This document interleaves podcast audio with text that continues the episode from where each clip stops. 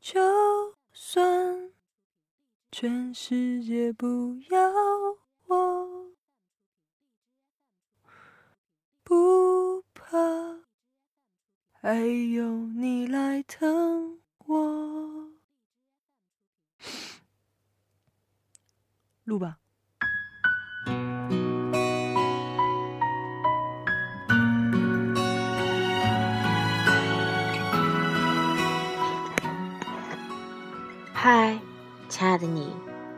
好久不见。这里依然是荔枝 FM 幺四六七三五八，恋爱到结婚，我是短的子路。今天想跟大家分享一篇美文，来自艾小羊的《低调做人，高调是爱》。他的朋友圈经常发一家人出游的照片，有人笑他说喜欢秀恩爱。他吸一口烟，淡淡的说：“不秀恩爱的人，应该是没有恩爱吧。”这句话打翻了一船人。像我这样不喜欢秀恩爱的人，忍不住在心里嘀咕：“我们低调，你懂不懂呀？”他像是看透了我的心思，掐灭烟的时候，铿锵地扔下一句话：“人生只有一件事不能低调，就是对家人的爱。”他是一家企业的 HR 总监，朋友圈的内容除了工作就是家人。结婚十周年的时候，他发了一条朋友圈，配图是他与丈夫结婚证上的登记照。十年来，我们坚持了三个约定：按时回家吃晚饭，如果不能，要向对方道歉；每年出门旅行一次，享受两人世界；每天说一句“我爱你”。最后一句让大家炸了，他特意在下面补充了一段：“如果觉得说我爱你都那么难。”就别结婚了。婚姻就像求学，无奈前有险滩，道路又远又长，需要有仪式感，不断激励你坚持走下去。从这件事，我开始慢慢喜欢他，觉得他是一个勇敢而特别的人。有一次，他说：“小杨，你为什么不在书的扉页上感谢一下自己的家人呢？”他们应该为你付出了很多。我说，每次拿到版税，会请全家人一起旅行，表示对他们的感谢。他笑，你太低调了。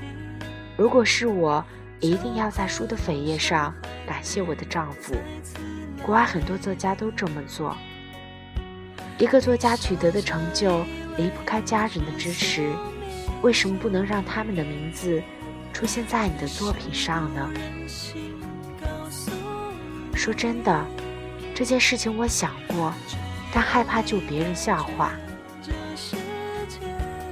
我成长于一个中国传统家庭，爸爸永远给妈妈泼冷水，而妈妈也经常还击。他们从不表达恩爱。有一次妈妈生病住院，我看到爸爸在走廊上悄悄地抹眼泪。可哭完回到病房，立刻开始埋怨母亲走路不小心，反应慢，笨，倒霉。两人吵了一架，我妈被气哭了。或多或少受到 HR 总监朋友的影响，上半年我在宣传新书的时候，每一场活动都会提到我先生，感谢他对我的支持。晚上通电话，我把这件事告诉他。听得出来，他很开心。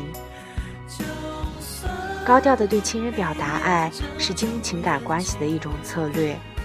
每个人都希望自己是重要的，尤其在爱情中，只有知道自己重要，才愿意更努力的完善伴侣关系。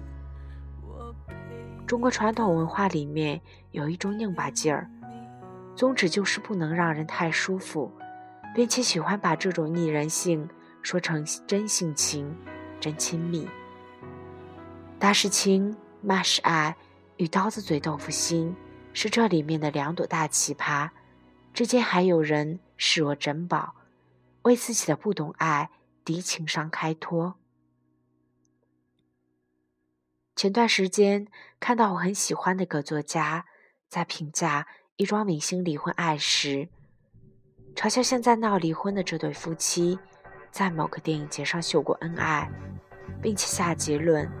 秀恩爱是造口业，要遭报应。其实很多没有秀过恩爱的人，最终也走到了离婚。他们是造了什么业呢？何况生命都有止境，恩爱当然也有保质期。有些人的恩爱保质期短，可能源于家庭背景不同、性格差异等原因，但肯定不是因为秀恩爱造成的。我们究竟应该享受家庭、享受爱情，还是永远防患于未然？无论生活与爱情都如履薄冰呢？我与 HR 总监探讨这个问题时，他说：“凡事要行最好的努力，做最坏的打算，而太多人只精通后者，而忽略前者。等最坏的结局出现时，就长吁一口气。”幸亏一直坚持低调，所以现在还有台阶下。可是，如果你当初爱得更加努力，高调一点，这个最坏的结局可能根本不会出现。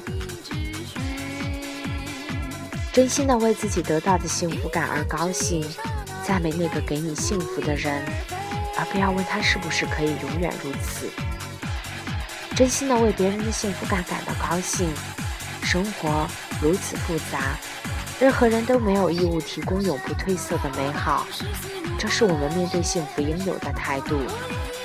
于广阔的宇宙而言，幸福都是昙花一现，不值一提；而于个人经历而言，任何微小的温暖与欢乐，都是完满我们人生风景的树、花、白云与清风。